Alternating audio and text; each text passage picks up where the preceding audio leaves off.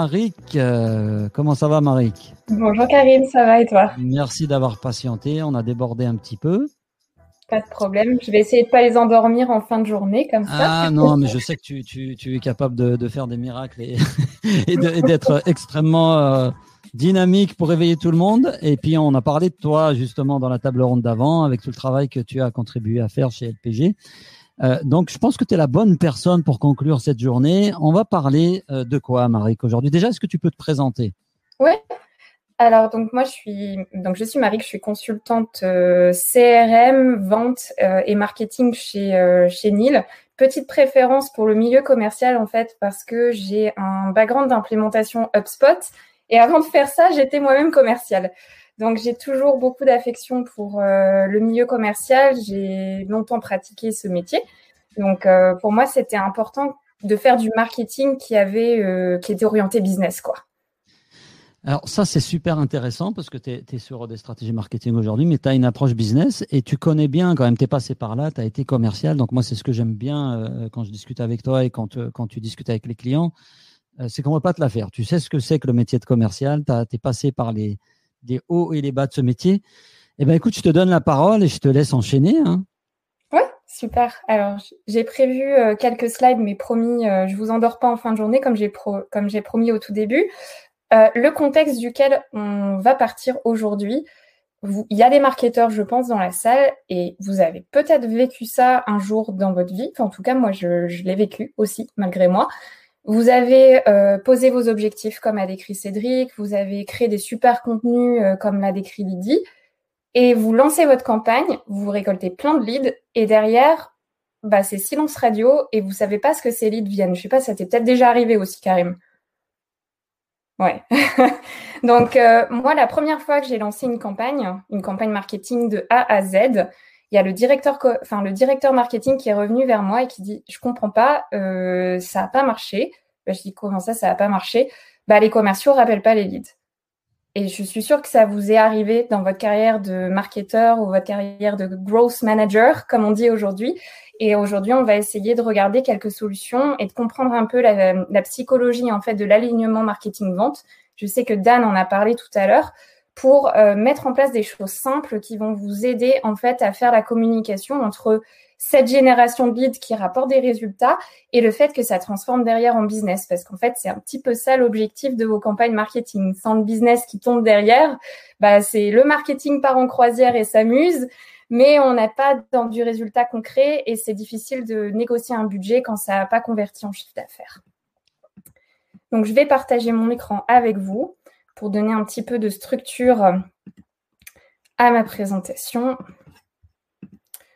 Voilà. Est-ce que vous voyez bien mon écran? Karim, si tu peux me dire. Oui, je pense que c'est bon. Ouais, ça marche. Donc, les raisons pour lesquelles vos commerciaux ne vont pas rappeler vos leads. Euh, moi-même, j'étais commerciale et c'était ce que j'entendais euh, dans l'open space. Le marketing lançait une campagne et en fait, quand le marketing revenait vers nous et nous disait, ben, les leads, ça a donné quoi? Qu'est-ce que vous pensez de la campagne, etc. Ben, ça, c'était ce que j'entendais un peu sur le floor et ce que j'entendais dans l'open space. Ben, la majeure partie du temps, c'est, j'étais pas au courant des leads où, enfin, elle est où la liste? Ça, ça vous est peut-être déjà arrivé j'ai pas le temps, euh, laisse-moi tranquille, j'ai plein de trucs à closer, euh, j'ai un rendez-vous euh, plein, enfin un calendrier plein de rendez-vous, je suis tout le temps sur la route, fiche-moi la paix. En gros, c'est un petit peu ça. le document n'est pas approprié à mes contacts, ça c'est aussi quelque chose qui, qui peut arriver, c'est-à-dire que les commerciaux vont estimer que le, la campagne que vous avez produite n'apporte pas forcément de valeur aux conversations qu'ils ont avec leurs prospects et leurs clients. Et vous avez aussi les commerciaux qui sont un petit peu perdus, qui n'ont jamais rappelé les leads et qui savent pas en fait comment les approcher et qui du coup vont toujours remettre l'action à plus tard et qui vont qui, vont un petit peu paniquer face à cette approche inbound et qui sont sont juste pas formés en fait à l'approche. Donc j'ai séparé en trois catégories. Vous voyez, j'ai mis des petites couleurs sur les slides. Euh, des petites choses qui peuvent vous aider concrètement euh, à faire en sorte que les, les commerciaux en fait rappellent les leads. La première chose, euh, je pense que Dan en a beaucoup parlé, c'est l'alignement marketing vente. Ça, c'est essentiel. Le marketing ne peut pas travailler sur son, dans son coin, en fait, sans consulter le commerce. Il faut savoir que si on recontacte un lead Internet en moins de 5 minutes, après qu'il ait fait son téléchargement, qu'il ait soumis son formulaire, qu'il ait eu une action sur votre site, une action digitale, vous avez 9 fois plus de chances de le convertir en client. C'est quand même énorme. Moi, quand j'ai vu cette data en tant que commercial, j'étais là, je fais, mais c'est extraordinaire, je savais pas. Enfin, et en fait, quand on m'envoyait des leads, je les priorisais pas parce que je me disais, bah, j'ai un petit peu de pipeline de mon côté, j'ai plein de choses à closer, j'ai des devis à faire. Je les rappellerai la semaine prochaine quand j'aurai un peu plus de temps. Quand je me suis rendu compte de ça en tant que commercial, j'étais là, OK, je vais les prioriser, je vais mettre des créneaux dans mon calendrier pour pouvoir faire en sorte de rappeler ces leads. C'est très important de mettre en place ce qu'on appelle un SLA, c'est-à-dire que vous fassiez prendre conscience à vos commerciaux et aussi aux directeurs euh, des unités que bah, c'est dans leur intérêt de rappeler les leads et surtout qu'il faut mettre en place un SLA de rappel.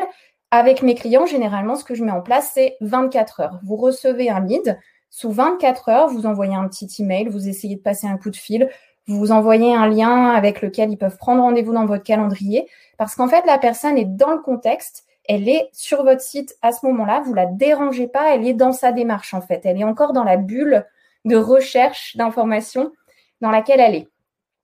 Et ensuite, c'est un petit peu ce que disait Cédric aussi tout à l'heure, bah, il faut créer des indicateurs de réussite communs.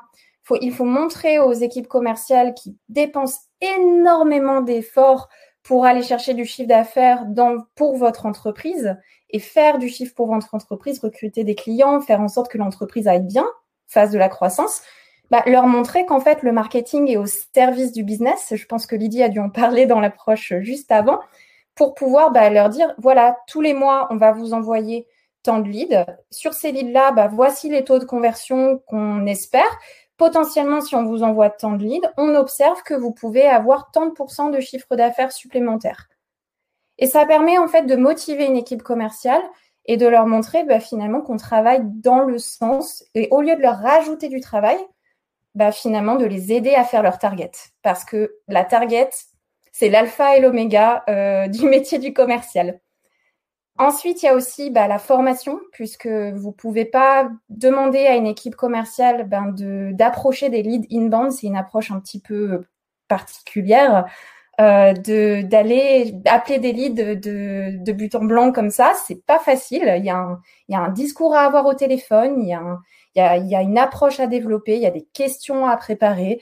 Donc de ce fait, faire une petite séance de coaching, si vous avez une petite équipe, par exemple, faire des role-play. Si vous avez une grande équipe, bah, déléguer aux directeurs régionaux, par exemple, de faire ces role-play avec les commerciaux. Ça, c'est, ça n'a pas de prix et ça les mettra vraiment à l'aise et ils pourront s'inspirer les uns des autres. Ça créera une dynamique de groupe. Est-ce qu'il y a des questions? Jusqu'à présent dans le chat Oui, donc euh, effectivement, j'ai utilisé un anglicisme, SLA Service Level Agreement, en fait. C'est euh, c'est en fait c'est un accord que vous que vous mettez en place avec euh, avec vos équipes pour c'est un partenariat en fait un contrat de partenariat entre le marketing et la vente. Karim, est-ce qu'il y avait d'autres questions dans non, le... Pour l'instant, pas de questions. C'est moi qui ai un peu traduit SLA parce que c'est un peu notre jargon et je me disais que. est-ce que tu peux mettre en, en, en, grand ton écran? Parce que c'est un écran un peu petit Voilà, je pense que ça sera plus lisible. Comme ça? Merci, super. Nickel. Ça Mohamed qui nous dit que le keyword, le mot-clé de tout ça, c'est la proactivité. Oui, voilà, il faut effectivement que le marketing soit proactif dans son approche ne pas lancer une campagne et espérer bah, finalement que ça tourne tout seul. Euh, il faut anticiper en fait l'approche que vous allez avoir auprès de vos équipes commerciales qui sont sur le terrain. Ensuite, vous avez également les commerciaux qui vont vous dire je n'ai pas le temps ou alors le document n'est pas intéressant pour euh, les contacts que je cible. Et en fait, là, c'est encore une fois le concept de marketing au service du business parce qu'en fait, ça va être des commerciaux qui euh, très crûment vont vous envoyer bouler. Et moi, je peux, me souviens que j'ai pas mal de fois envoyé bouler le marketing aussi, puisqu'ils produisaient des choses qui n'étaient pas euh, pertinentes en fait pour mon quotidien. Et ça, c'est vraiment en amont de votre campagne. C'est-à-dire que si vous lancez une campagne inbound, donc effectivement, vous avez vos interviews persona, vous avez toute votre stratégie inbound marketing, mais en fait, une campagne doit répondre aux besoins du terrain. Généralement, moi, ce que j'essaye de faire quand je démarre l'inbound avec un client, c'est que j'essaye de produire une offre que dont les commerciaux ont désespérément besoin. Par exemple, euh, le type de présentation qui sont obligés de se farcir à chaque fois en rendez-vous client, manuellement, refaire les slides, adapter ce type d'offre-là. Les offres qui vont répondre à des frictions du terrain, par exemple, Lydie tout à l'heure a parlé euh, du, du book de qualification de clientèle qu'elle a proposé en fait à ses clientes pour pouvoir qualifier leurs propres clientes. Ça, c'était une objection en fait que les commerciaux avaient sur le terrain, c'est-à-dire que ils n'arrivaient pas à positionner LPG puisque les clients disaient oui, mais je vais pas arriver à le vendre moi à ma cliente. Donc très très important, surtout quand vous démarrez, que vous faites votre première campagne ou alors que vous remettez un petit peu en question votre modèle, posez la question à vos commerciaux. Ils ont dans leur euh, besace de commercial mais des idées, mais en or. Je vous jure, c'est impressionnant. Euh, des fois, vous n'allez pas avoir d'idées pour votre marketing. Demandez à vos commerciaux, ils vont avoir des idées. Donc ça, c'est très important de les appliquer parce que de ce fait, quand vous allez sortir ce document, il va y avoir cette espèce de contrat de confiance entre vous et eux.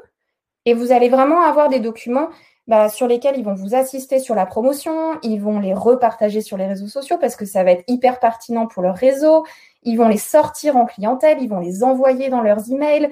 Enfin, c'est quelque chose qui va vraiment être utile pour eux. Et de ce fait, les leads qui vont en découler bah, vont être euh, mieux qualifiés à leurs yeux. Le dernier conseil que je vous, donnerai, c'est encore autour de la formation. Ça arrive très souvent que euh, le marketing, et moi ça m'est arrivé, de découvrir une campagne marketing en tant que commercial sur les réseaux sociaux de mon entreprise.